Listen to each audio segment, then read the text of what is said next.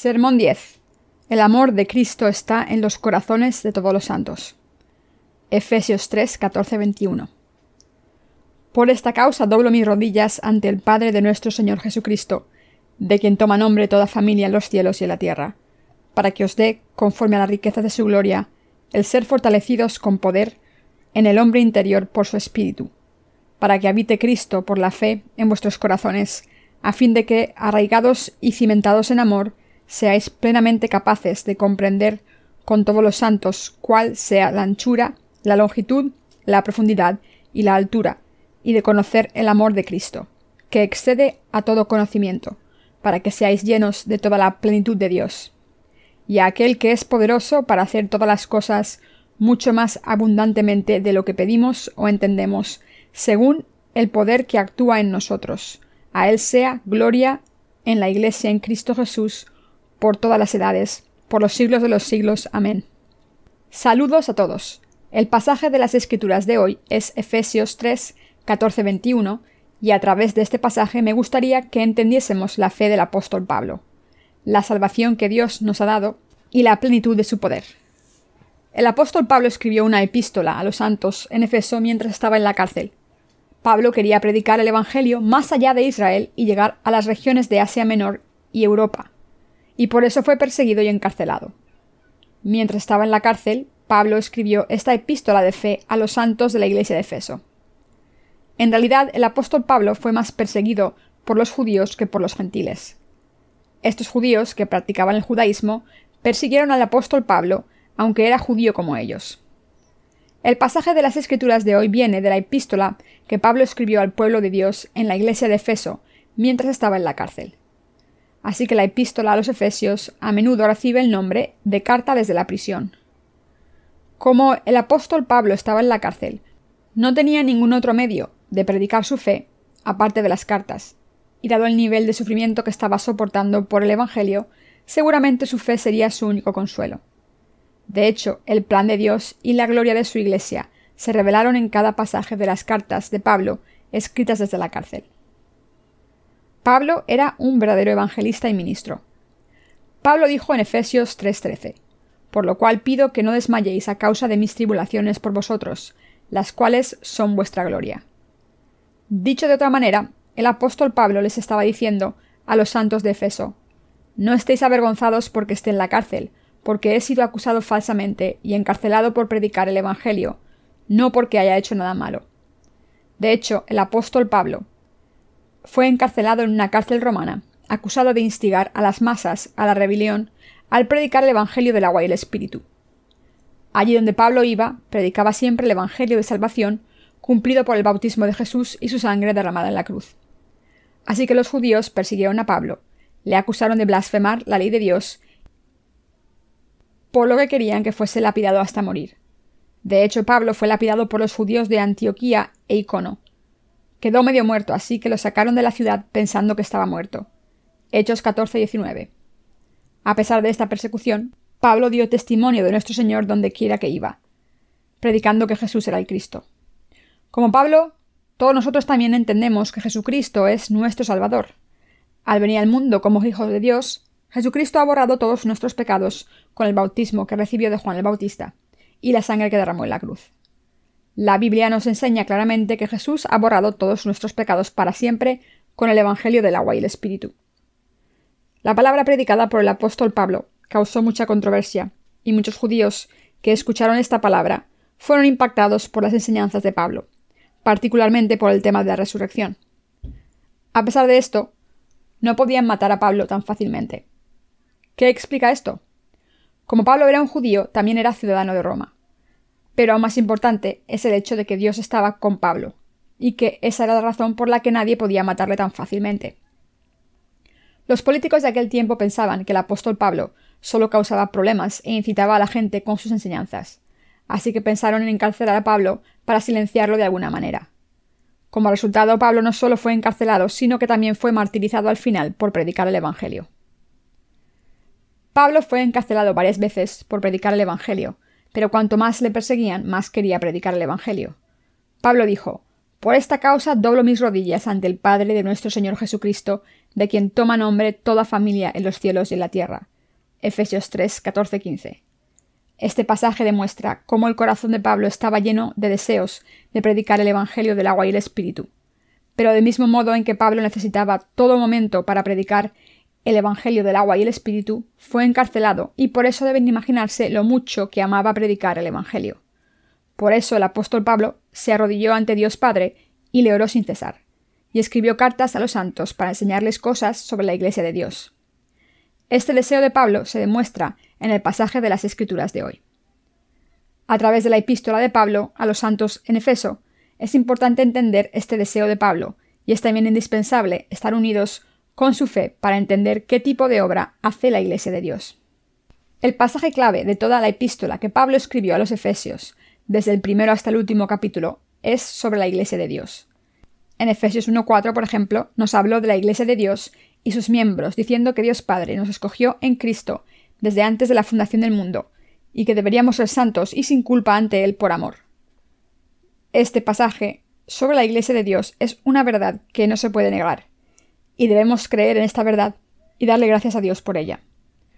Todos debemos darnos cuenta del deseo de Pablo de enseñarnos esta verdad, y nuestra idea de la Iglesia de Dios y nuestra fe en ella debe ser la misma idea y la misma fe que tenía Pablo. Mientras leía las epístolas paulinas pude entender que la fe de Pablo estaba basada en el Evangelio del agua y el Espíritu. De hecho, pudo ver el conocimiento de la verdad sobre Dios que Pablo tenía y su fe inamovible en cada una de sus palabras, así como todas sus otras creencias. El pasaje de las Escrituras de hoy está lleno de la fe de Pablo, de sus oraciones y sus testimonios, y desde este pasaje podemos ver lo grande que era la fe de los apóstoles, y lo fieles que eran todos al Evangelio del agua y el Espíritu.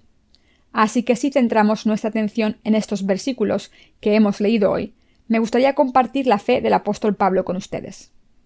Dios nos ha trasladado a su reino glorioso.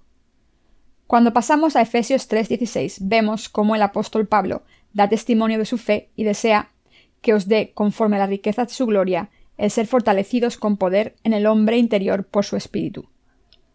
Las riquezas de la gloria de Dios se refieren al hecho de que el Señor nos ha salvado perfectamente de todos los pecados del mundo, y así ha hecho que no nos falte nada para convertirnos en hijos de Dios.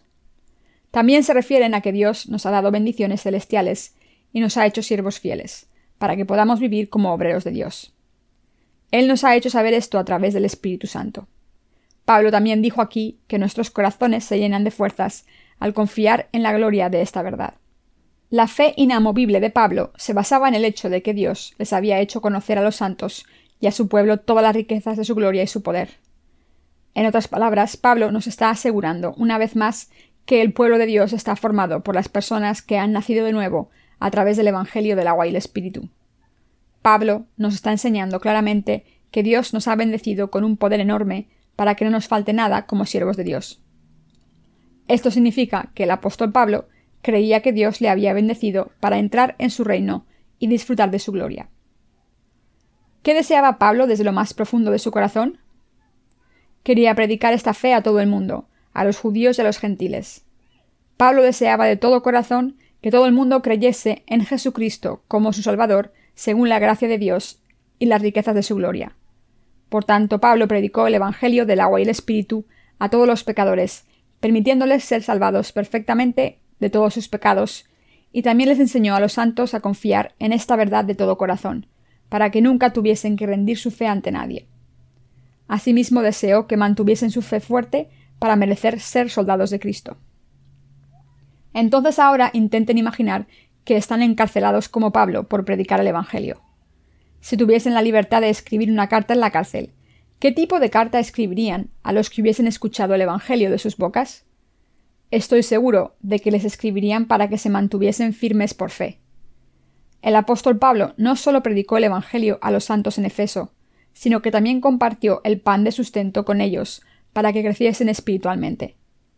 Él les dijo que del mismo modo en que él compartía la gloria de Dios por confiar en el Evangelio del agua y el Espíritu, los santos efesios también debían dar gloria a Dios al hacer arder su antorcha de la fe para siempre, sin dejar que su fe en el Señor decayese por los problemas, las persecuciones o las circunstancias. El apóstol Pablo dijo en Efesios 3:16 que quería ser fortalecidos con poder en el hombre interior por su espíritu. El hombre interior aquí se refiere a la fe de los santos. ¿Cómo se fortalece el hombre interior como santos? Al creer en el Evangelio del agua y el Espíritu y su gloria somos fortalecidos. Esto significa que como hemos sido librados de todos nuestros pecados y somos justos para siempre al creer en el Evangelio del agua y el Espíritu, ahora no nos falta nada para vivir como el pueblo de Dios. Todos creemos en la verdad del Evangelio del agua y el Espíritu, pero ¿cómo nos sentiríamos si estuviésemos en la misma situación que el apóstol Pablo? Por supuesto, como no estamos en la cárcel, no podemos entender lo frustrado que Pablo debía estar. Pero si intentamos ponernos en su lugar e imaginar escribir una carta a otros santos, podremos entender lo que Pablo quiso decir cuando escribió a los santos de Éfeso. Para que os dé conforme a las riquezas de su gloria el ser fortalecidos con poder en el hombre interior por su espíritu. Efesios 3:16. Si fuesen santos efesios y recibiesen esta carta de Pablo, sus espíritus se fortalecerían en la verdad del Evangelio del agua y el Espíritu que está en nuestros corazones. Mientras vivimos en este mundo nos encontramos con problemas de vez en cuando. Sin embargo, como creemos en el Evangelio del agua y el Espíritu, nuestros corazones no perderán fuerzas por muchos problemas que tengamos, y podemos defender nuestra fe en el Evangelio del agua y el Espíritu y vivir según la voluntad de Dios. Además, al confiar en el Señor, estamos predicando el Evangelio del agua y el Espíritu por todo el mundo. Si nuestros corazones se sienten débiles, se debe a que no nos hemos decidido a vivir solo por el Evangelio del agua y el Espíritu. De hecho, especialmente en estos últimos días, en los que la vida está cada vez más difícil, debemos creer en la verdad de salvación que ha venido por el Evangelio del agua y el Espíritu, y predicárselo a más personas más intensamente. Todos los santos y siervos de Dios deben fortalecerse más al confiar en el Evangelio del agua y el Espíritu, el Evangelio a través del que el Señor nos ha salvado a todos. Así que les pido que no se olviden de que todos debemos vivir con valor, porque todos hemos sido salvados de nuestros pecados al creer en el Evangelio del agua y el Espíritu. Todo corredor que está a punto de empezar una carrera debe prepararse mentalmente para la carrera que tiene delante. Del mismo modo, nosotros debemos decidirnos a vivir por Dios después de recibir la remisión de los pecados, al creer en el Evangelio del agua y el Espíritu. Nuestra fe debe estar siempre puesta en Dios. Cuando estamos siempre despiertos y nos preparamos para la vuelta del Señor al confiar en el Evangelio del agua y el Espíritu, nuestro hombre interior se fortalece y puede superar todos nuestros problemas. Todas estas cosas son posibles cuando decidimos vivir por fe de antemano. Es cierto que muchas personas en este mundo menosprecian la fe de los santos y los siervos de Dios, o incluso intentan suprimirla. Pero aún así, si de verdad creen en el Evangelio del agua y el Espíritu, y se han decidido a seguirlo ante Dios, nunca se rendirán ante estas personas por muchos problemas y tribulaciones que se les presenten. Aunque estemos indefensos ante estas personas por fuera, nuestro hombre interior las vencerá. ¿Cuál es la diferencia fundamental que nos separa de esta gente que todavía no cree en el Evangelio del agua y el Espíritu? Es el hecho de que hemos nacido de nuevo al creer en el Evangelio del agua y el Espíritu. Y además no solo somos hijos de Dios y su pueblo, sino que tenemos la fe bendita que nunca nos dejará rendirnos ante cualquier pecador. Esto se debe a que tenemos fe en el Evangelio del agua y el Espíritu en nuestros corazones. No superamos nuestros problemas por nuestra propia voluntad o fuerzas, sino porque somos gente justa que cree en el Evangelio del agua y el Espíritu. El Señor puede vivir solo en el corazón de alguien que crea en el Evangelio del agua y el Espíritu. Efesios 3:17 dice, para que habite Cristo por la fe en vuestros corazones, a fin de que arraigados y cimentados en amor. Los justos no tenemos vida si se nos quita nuestra fe en la verdad de Dios. Para asegurarnos de que nuestra fe nunca se nos quita, nosotros y todo el mundo en nuestra Iglesia debemos asegurarnos de que Cristo vive en nuestros corazones, del mismo modo en que Pablo dijo en el pasaje de las Escrituras, para que habite Cristo por la fe en vuestros corazones, a fin de que arraigados y cimentados en amor. Efesios 3, 17. La fe que tenemos ahora a los ojos de Dios está puesta en el Evangelio del agua y el Espíritu, que constituye la justicia de Dios. La sustancia de nuestra fe es lo que esperamos del Señor. La fe en Dios es la sustancia de las cosas que se esperan. Este tipo de fe es la fe correcta.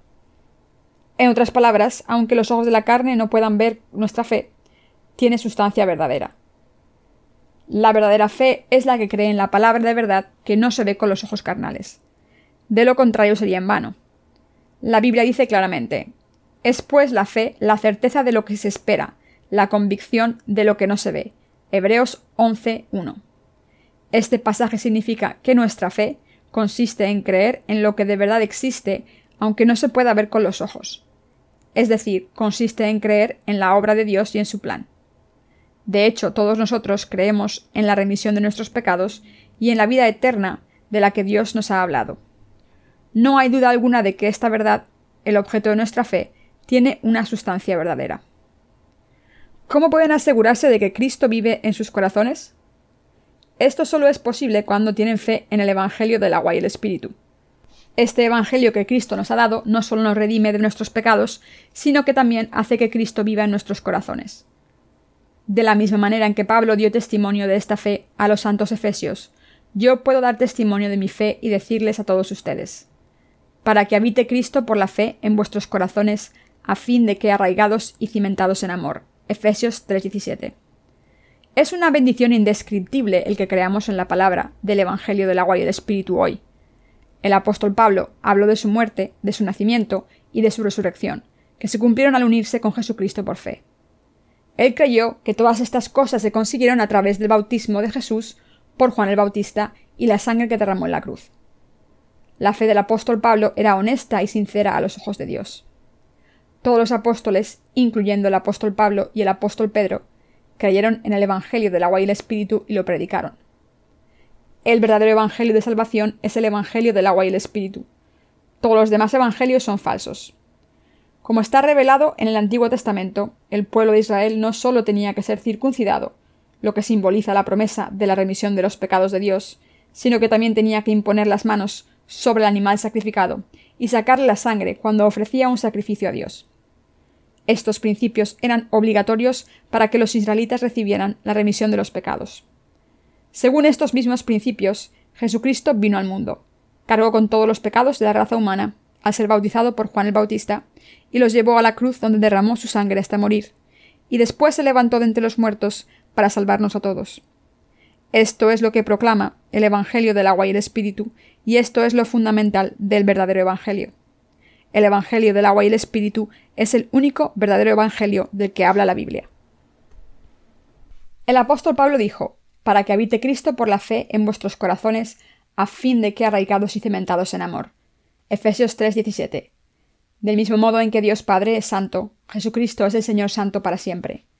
Por tanto, es absolutamente imperativo que creamos en el Evangelio del agua y el Espíritu que Jesús nos ha dado, y así nos aseguremos de que nuestros corazones tienen la verdadera fe. Somos tan depravados que no podemos ni compararnos con Jesús. Como seres humanos, somos una raza de pecadores por naturaleza, así que no podemos evitar cometer pecados siempre. ¿Cómo puede gente desgraciada como nosotros tener a Jesucristo, que es tan santo, viviendo en nuestros corazones? Solo hay una manera de invitar a Jesucristo a vivir en nuestros corazones. ¿Cuál es esta manera? Creer en la palabra del Evangelio del agua y el Espíritu. ¿Qué significa tener fe en el Evangelio del agua y el Espíritu, la verdad de Dios? Significa creer que Jesucristo se ha convertido en nuestro Salvador al venir al mundo para borrar nuestros pecados, ser bautizado por Juan el Bautista para cargar con nuestros pecados para siempre, llevarlos a la cruz y derramar su sangre y levantarse de entre los muertos. Creer en esta verdad es tener fe en el Evangelio del agua y el Espíritu. A través de este Evangelio del agua y el Espíritu, Jesús nos ha dado esta verdad de salvación. Al creer en esta verdad de salvación, podemos hacer que el Salvador viva en nuestros corazones. El Señor nos está diciendo que nos ha salvado de todos los pecados del mundo al venir al mundo por el agua y el Espíritu, Primera de Juan 5, 3, 8.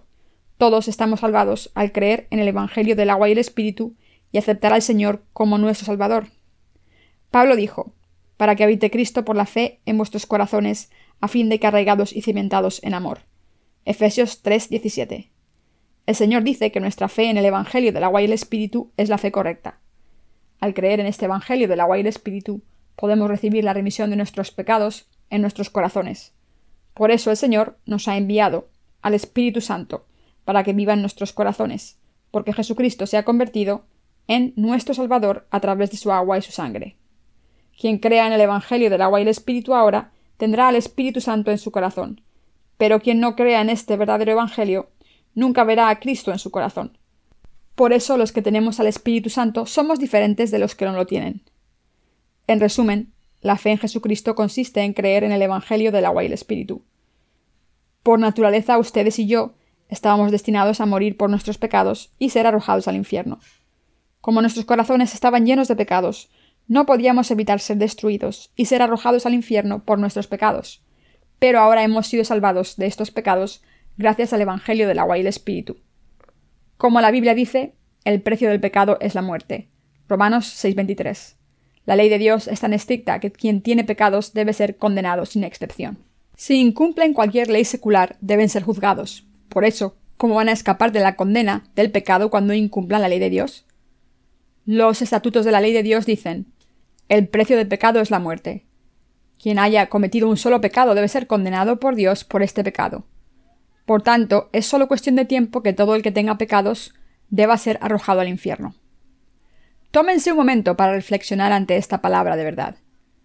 Hasta que encontramos a Jesucristo, es decir, hasta que encontramos el Evangelio del agua y el Espíritu, todos éramos pecadores y por tanto estábamos destinados a ir al infierno.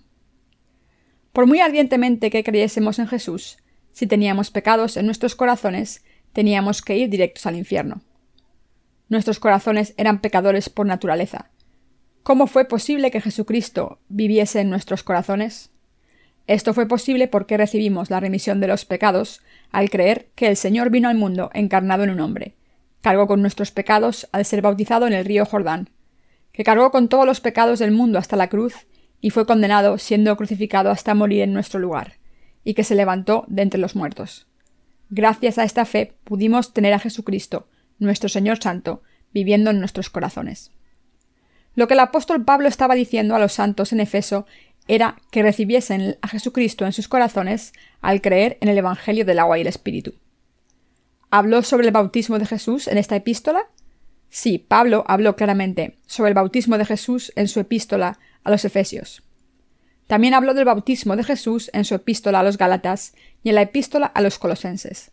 De hecho, todas las epístolas paulinas hablan del bautismo de Jesús y su sangre. Cuando escuchamos la palabra de Dios, debemos abrir nuestros corazones y escucharla por fe. Y también hacerlo cuando predicamos la palabra. Nuestros pensamientos deben estar de acuerdo con la palabra de Dios y nunca debemos pensar por nuestra cuenta.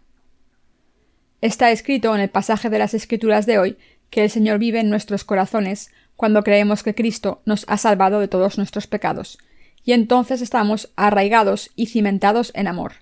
Efesios 3:17. El amor en este pasaje se refiere al amor de Cristo, es decir, el amor de Dios por nosotros. Dios nos ha revelado este amor a través de Jesucristo. Cuando leemos Juan 1 y vemos lo que Jesús hizo por nosotros en este mundo, podemos ver cuánto nos amó Dios a todos. Dios dijo en Efesios 3:17 que quiere que los cimientos de nuestra fe estén arraigados en su amor. Esto significa que nuestra fe debería estar arraigada y reforzada en el Evangelio del agua y el Espíritu. El Evangelio a través del cual Dios nos ha salvado de todos los pecados del mundo. Cuando el Evangelio del agua y el Espíritu se resumen en una palabra, esa palabra es amor. Cuando el amor se alarga en dos palabras, es amor de Dios. Y el amor de Dios es el amor de Cristo. Por tanto, el Evangelio del agua y el Espíritu, el amor de Cristo, es lo que ha hecho posible que Cristo viva en nuestros corazones. Gracias al amor de Cristo nos hemos convertido en hijos de Dios y en la gente de su reino. Por eso podemos amar a los demás y servir al Evangelio de verdad. Nos hemos convertido en gente bendita que vive en el amor de Cristo. Sin embargo, si este amor de Cristo se nos quita, nuestras almas se marchitarán y morirán como una planta que no recibe luz del sol. Por esta razón la Biblia dice Y ahora permanecen la fe, la esperanza y el amor, estos tres, pero el mayor de ellos es el amor. Primera de Corintios 13:13. Además, este amor es un amor incondicional o ágape. Es decir, Dios no nos pide nada a cambio por salvarnos de nuestros pecados, sino que nos ha dado esta salvación gratuitamente por su misericordia. Al habernos convertido en su pueblo, a los que creemos en Él, Dios nos ha trasladado a su reino para disfrutar de su gloria y esplendor. Esta es la esencia del amor de Dios. El amor en este mundo puede ser clasificado en tres categorías. Eros, que es el amor romántico entre un hombre y una mujer, Fileo, que es el amor entre hermanos y amigos, y Ágape, que es el amor de Dios. Fileo y Eros suelen cambiar, porque el amor entre seres humanos se acaba cuando no hay interés para mantenerlo. ¿Han visto la película Ben-Hur? El protagonista principal de esta película, un hombre llamado Ben-Hur, era el mejor amigo del antagonista Mesala. Este último era un ciudadano romano, y después de pasar algún tiempo en Roma, volvió al país donde creció como comandante del regimiento romano en Israel bajo la supervisión del gobernador general. Mesala se puso muy contento al ver a Ben-Hur cuando volvió a Israel. Ben-Hur, por el contrario, era un noble judío y por eso creía en el Señor Dios, y se preocupaba por sus hermanos judíos. Como su amigo Mesala no era solo un ciudadano romano, sino que también era un siervo del emperador romano, estos hombres debían su lealtad a diferentes poderes. Como resultado de esto, su amistad se rompió, debido a sus diferencias políticas, y Mesala incluso destruyó a la familia de Benur y lo envió a él a ser un esclavo en una galera.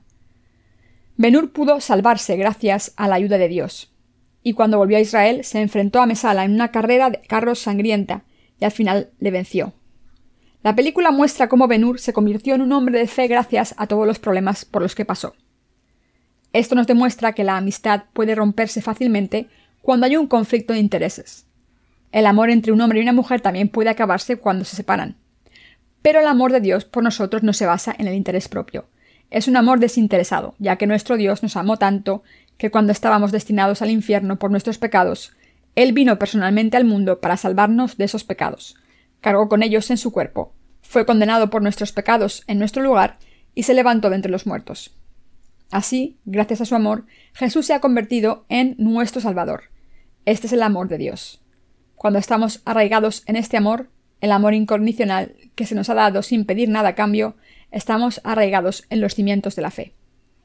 El Evangelio del agua y el Espíritu es la materialización del amor incondicional de Dios. No hemos recibido el amor de Dios porque hayamos hecho algo para merecerlo, sino que este amor de Dios lo recibimos cuando creímos en el Evangelio del agua y el Espíritu, servimos a este Evangelio e hicimos la obra de Dios por fe. Esto significa que nuestra fe debe estar arraigada en el Evangelio del agua y el Espíritu. La materialización del amor de Dios por nosotros. Dios nos ama a todos, desde sus siervos y santos hasta todo el mundo. Por tanto, todo ser humano debe entender este amor de Dios, por supuesto, todo cristiano afirma conocer el amor de Dios, y muchos cristianos tienen el pasaje de Juan 3:16 enmarcado y colgado en la pared. Este versículo dice Porque amó Dios tanto al mundo que entregó a su único Hijo, para que quien crea en él no muera, sino que tenga vida eterna. Pero a pesar de esto, y a pesar de decir una y otra vez que Dios es amor, muchos de estos cristianos no conocen el verdadero significado del amor de Dios. Solo los que han experimentado el amor de Dios, que ha venido por el agua y el Espíritu, pueden conocer este amor, y solo estas personas han sido salvadas. El amor de Dios no solo se expresa con palabras como una lengua muerta, sino que se nos da mediante el idioma vivo del amor. ¿Y ustedes han experimentado este amor vivo de Dios? Si Dios nos amase solo cuando fuésemos buenos u obedientes y nos castigase y nos pisotease cuando le desobedeciésemos, ¿podríamos decir que nos ama? No, el amor de Dios no es así. El amor ágape incondicional de Dios es perfecto, santo y sin fallos. Este amor real se revela en la salvación que Dios nos ha dado al perdonar nuestros pecados completamente. Por eso podemos vivir todos los días siendo inocentes. Yo he experimentado este amor del Señor. Como uno de sus himnos dice, El Señor es mi amor, yo soy su esposa, su amor es mi gozo. Quien conoce el amor de Dios cree en Él y ha nacido de nuevo, es amado por Jesús como su propia esposa. Antes yo no entendía el amor de Jesús. Solía alabarle con mis emociones, pero toda esta sensiblería y esta fe que tenía desaparecieron pronto cuando vi que seguía cometiendo pecados una y otra vez. Como cometía tantos pecados, me sentía miserable en aquel entonces. Pero cuando me di cuenta de que no tenía pecados, porque Jesús me había salvado, porque era mi Salvador, mi Dios y mi novio, me libré de todo mi sufrimiento. Solo después de diez años desde que empecé a creer en Jesús pude experimentar el amor de Dios de verdad. Cuando entendí de verdad la palabra de Dios que decía que Jesús había aceptado todos los pecados de la humanidad y había cargado con ellos al ser bautizado por Juan el Bautista en el río Jordán, que derramó su sangre en la cruz por mí y me salvó al levantarse de entre los muertos, entendí el amor de Dios y me dije a mí mismo Jesús ha borrado todos mis pecados y ha cumplido toda la justicia. Como Jesús cargó con todos los pecados de la humanidad, todos mis pecados han sido pasados a su cuerpo, y por eso el Señor fue crucificado hasta morir como mi Salvador. Al levantarse de entre los muertos, Jesús nos ha devuelto la vida y se ha convertido en mi perfecto Salvador y en el Rey del reino de Dios. Ahora que creo en Jesús, no solo iré al reino de los cielos, sino que veré al Señor cara a cara. Jesús es mi intercesor, demostrando la prueba de mi salvación ante Dios Padre en mi lugar. Como ahora creo en esta verdad, estoy sin pecados, aunque todavía cometa pecados todos los días. Cuando entendí el amor del Señor me llené de gozo y alegría. Cuando entendí el Evangelio del agua y el Espíritu de la palabra de Dios y creí en este verdadero Evangelio, pude experimentar el amor del Señor.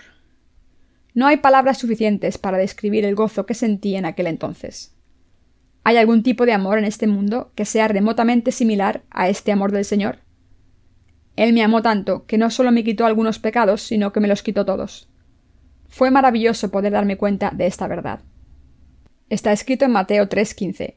Pero Jesús le respondió, Deja ahora, porque así conviene que cumplamos toda justicia. Entonces le dejó. Me quedé sorprendido por este pasaje, ya que Jesús se había llevado todos los pecados del mundo. Así que esto solo puede querer decir que todos mis pecados fueron pasados a Jesús, quien fue bautizado mediante la imposición de manos, y esto significa que cargó con todos los pecados del mundo, que entró en el agua y que fue crucificado hasta morir, y que salió del agua significa que se levantaría de entre los muertos. Así Jesús nos amó perfectamente. A través del Evangelio del agua y el Espíritu he experimentado el amor perfecto de Dios. He visto el amor de Dios con mis propios ojos. Además, ahora que he experimentado este amor una vez, ya no tengo sed de amor. Aunque esté sediento espiritualmente, todo lo que tengo que hacer es escuchar los sermones predicados por nuestros ministros o los testimonios de nuestros hermanos y hermanas. Entonces me siento satisfecho porque la fuente del amor empieza a fluir en mi corazón de nuevo.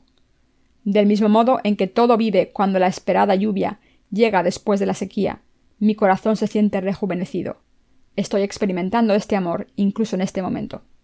Como era pecador, no tenía otro remedio que ir al infierno, pero Jesús cargó con todos mis pecados al ser bautizado, Así Jesús me ha librado completamente del infierno y me ha salvado a la perfección. Como Jesús cargó con todos los pecados de la raza humana al ser bautizado, tuvo que ser crucificado hasta morir. Así el Señor no solo me amó a mí, sino también a todo el mundo, y mi corazón sintió este amor y se llenó de él. Mis queridos hermanos, el amor de Dios debe ser plantado en nuestros corazones firmemente. La salvación que ha venido por el amor de Jesucristo es lo que se debe plantar en nuestros corazones y no las doctrinas cristianas. ¿Han experimentado este amor de Jesucristo a través de su fe en el Evangelio del agua y el Espíritu? La primera epístola de Juan dice lo siguiente acerca del amor. En el amor no hay temor, sino que el perfecto amor echa fuera el temor. Primera de Juan 4:18. ¿Saben qué fuerte es el amor? El poder del amor no tiene límites. Los niños que crecen en un hogar lleno de amor se convierten en adultos muy diferentes a los que crecen sin amor. No importa la educación que reciban en la escuela, los niños que crecen con amor desarrollan un buen carácter y alumbran a la sociedad como miembros creativos, serviciales, amables y cándidos. Pero los niños que crecen sin ser amados tienden a no ser sociables y a ser retorcidos, viviendo una vida cínica y llena de dolor. La mayoría de los criminales tienen un pasado sin amor. Sin embargo, si experimentamos el amor perfecto de Jesucristo, lo entendemos y creemos en él, nuestras vidas en este mundo no serán tan deprimentes. Viviremos con gozo en este mundo y tendremos una actitud positiva en la vida, obligados a alabar a Dios, darle gracias y predicar el Evangelio del agua y el Espíritu, que es la materialización del amor de Dios. En otras palabras, sabremos cómo amar a otras almas como Dios nos ama. Los cimientos de su fe en la justicia del Señor deben estar arraigados. Es absolutamente imperativo que los cimientos de nuestra fe estén bien arraigados. ¿Son firmes los cimientos de su fe? ¿Por casualidad su fe se viene abajo fácilmente? Si sus corazones pierden la esperanza, deben arraigar su fe una vez más, del mismo modo en que la tierra seca se hace más dura después de una lluvia fuerte. Así cuando pasan sus problemas difíciles, su fe y sus cimientos estarán más arraigados. Pero los cimientos de su fe no deben endurecerse de la manera inadecuada, sino que deben endurecerse con el suelo fértil, con amor. Sus corazones deben ser campos fértiles de fe que han aceptado el amor de Dios. Los corazones de los que creen en el Evangelio del agua y el Espíritu y han experimentado el amor de Dios son campos fértiles llenos de amor ágape, y por eso pueden convertir los corazones de otras personas en campos fértiles. Nosotros somos el pueblo de Dios, por eso el apóstol Pablo nos deseó en Efesios 3, 18 y 19. Seáis plenamente capaces de comprender con todos los santos cuál sea la anchura, la longitud, la profundidad y la altura, y de conocer el amor de Cristo, que excede a todo conocimiento, para que seáis llenos de toda la plenitud de Dios. Efesios 3, 18 19. ¿Conocen la profundidad del amor de Dios por el que nos ha salvado? Intentemos medir la salvación que Dios nos ha dado mediante su amor. ¿Tomó Dios solo nuestros pecados al ser bautizado? No, cargó con todos los pecados de la raza humana para siempre, todos los pecados del mundo que vive en este planeta. Además, Dios no solo cargó con los pecados de todo el mundo, sino también con sus debilidades. Con nuestras mentes limitadas es imposible medir la profundidad del amor de Dios. Hay muchas religiones en este mundo, incluyendo el cristianismo del mundo.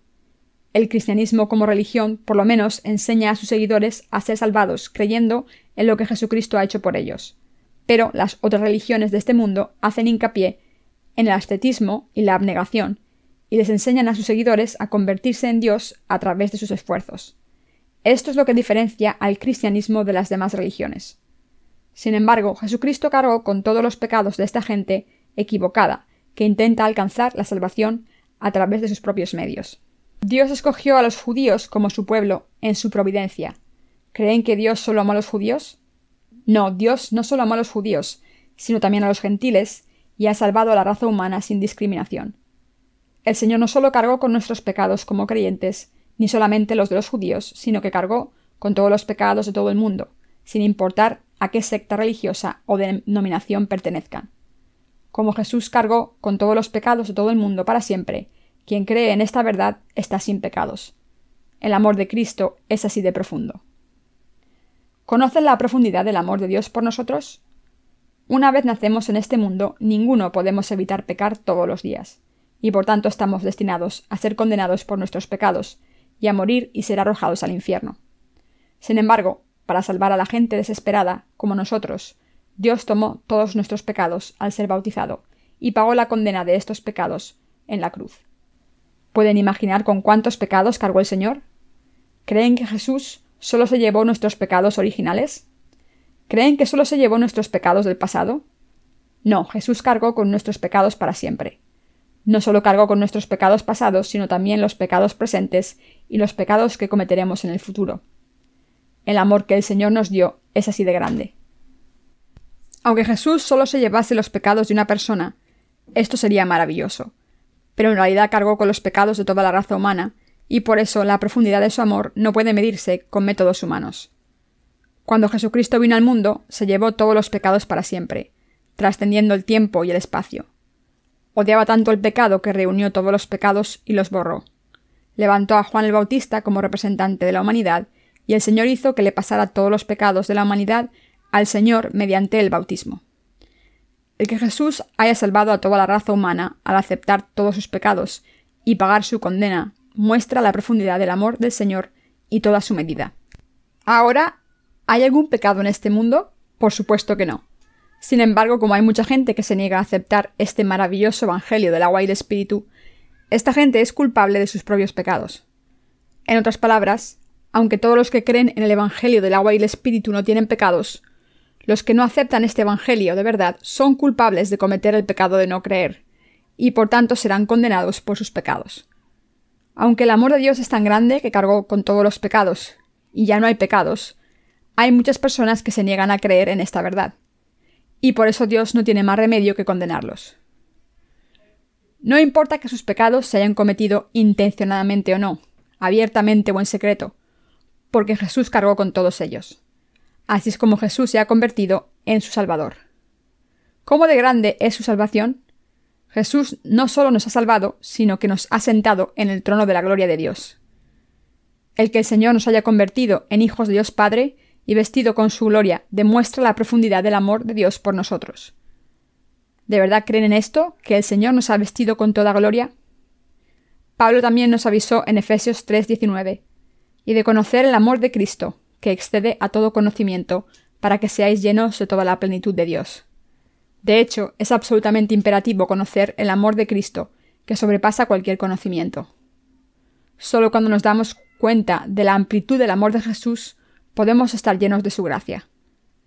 Deben entender cómo Jesús cargó completamente con todos los pecados a través del bautismo que recibió en el mundo, y conocer la profundidad, longitud y altura de este amor según el conocimiento que el Señor les ha dado.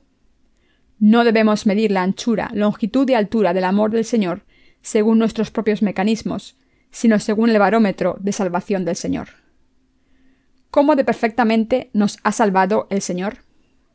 He hecho esta pregunta porque es absolutamente necesario entender que Jesús ha cargado con sus pecados perfectamente a través de su bautismo y su sangre derramada en la cruz, y conocer la anchura, altura y longitud de este amor. El que puedan experimentar el amor de Jesús en toda su profundidad depende de si saben cómo Jesús cargó con sus pecados completamente cuando fue bautizado.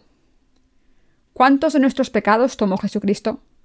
¿Cuál es la anchura, la longitud y la altura del amor de Dios por cargar con nuestros pecados? Como tenemos tantos fallos, no podemos evitar pecar todo el tiempo. ¿Cargó Jesús con estos pecados también? Por supuesto que sí. ¿Acaso no han pecado hoy también? Tendemos a pecar tanto que incluso pecamos en sueños. Algunos adolescentes pasan demasiado tiempo delante del ordenador, atraídos por tantas tentaciones, que no saben lo que pasa dentro de sus dormitorios, si es de día o es de noche, y cuando sus padres les piden que hagan alguna tarea, pecan al rebelarse y gritarles enfadados. Pero no son solo los adolescentes los que pecan, los adultos también pecan a su propia manera. Todo el mundo peca de una manera u otra, desde los estudiantes hasta las amas de casa, los adultos, los niños y los ancianos. Nadie es inmune al pecado. Incluso las personas con modales pecan a espaldas de la gente, y la gente sin modales lo hace abiertamente. ¿Cargó Jesús con estos pecados completamente al ser bautizado? ¿Cuál es la profundidad de este amor? ¿Y su anchura y su longitud? Jesucristo cargó con todos los pecados para siempre. La profundidad, anchura y longitud de la salvación que el Señor les ha traído se expande más cuando admiten sus pecados cada vez que los cometen y reconocen que Jesús cargó con todos sus pecados al ser bautizado. La profundidad y anchura de su fe, que se alcanza dándose cuenta de que Jesús cargó con todos sus pecados, no puede ser la misma que se alcanza cuando se medita sobre el Evangelio una y otra vez. De la misma manera que el oro más refinado es más consistente y complejo, los que refinan su fe más al meditar sobre el Evangelio una y otra vez se convierten en personas de una fe inamovible. Cuando empezamos a creer en Jesús, nuestra fe no era tan consistente. Incluso después de recibir la remisión de los pecados, a veces luchamos contra nuestras circunstancias difíciles, y solo después de escuchar la palabra de Dios todos los días, nos damos cuenta de que tenemos muchos fallos. Así es como la gracia de nuestra salvación se hizo más profunda, ancha y larga. Incluso en el futuro, todos debemos seguir meditando sobre la gracia de salvación y expandir la longitud, altura, anchura y volumen de su fe. El conocimiento de la verdad de salvación que Jesús cargó con todos nuestros pecados completamente a través de su bautismo no se alcanza con tan solo pensar en ella solo una vez, ni crece automáticamente. La altura y anchura de este conocimiento es tan grande, tan perfecta y tan eterna que no puede entenderse completamente aunque meditemos sobre esto una y otra vez, y por tanto cuesta muchos días e incluso años entender la grandeza de nuestra salvación. Examinen su fe y experimenten el amor de Cristo todos los días. ¿Admiten sus fallos ante Dios cuando quedan expuestos? ¿Admiten que han pecado a causa de sus fallos? Todos nosotros debemos admitir nuestros fallos ante Dios. Aunque cualquier persona puede perderse, solo algunos de nosotros debemos admitir nuestros fallos ante Dios. Sin embargo, todos los que hemos recibido la remisión de los pecados debemos admitir nuestros fallos cuando los cometemos.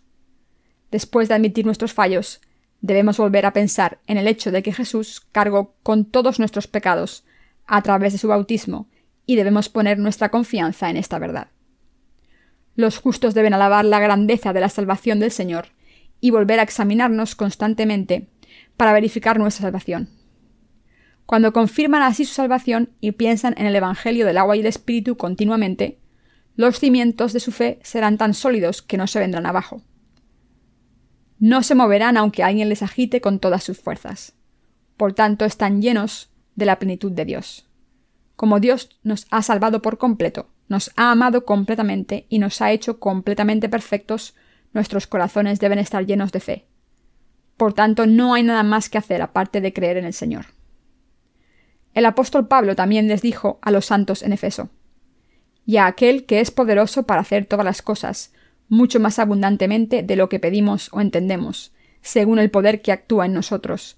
A Él sea la gloria en la Iglesia, en Cristo Jesús, por todas las edades, por los siglos de los siglos. Efesios 3, 20, 21.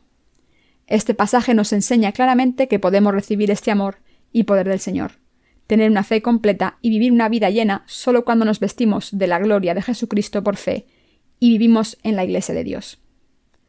Todos nosotros debemos entender el amor de Dios cuanto antes. Debemos darnos cuenta de que Dios nos ha dado su amor glorioso y abundante y que nos ha salvado perfectamente de todos nuestros pecados y de la condena mediante su amor.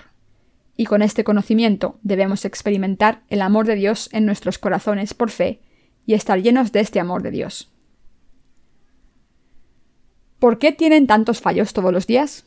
porque Dios les ha hecho vivir en este mundo en sus cuerpos imperfectos, incluso después de salvarles, y Dios lo ha hecho para que experimenten su amor aún más abundantemente.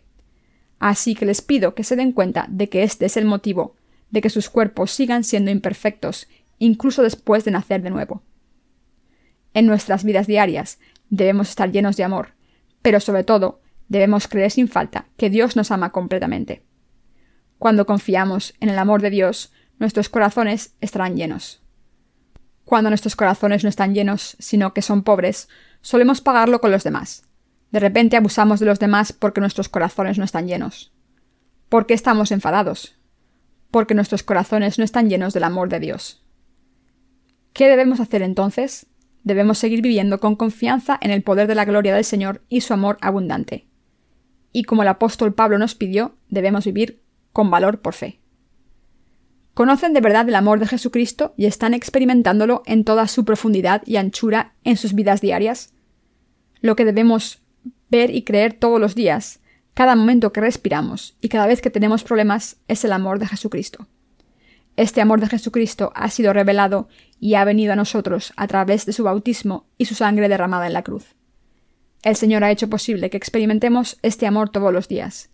Así que todos debemos sentir y ver este amor a través de la fe en nuestras vidas diarias.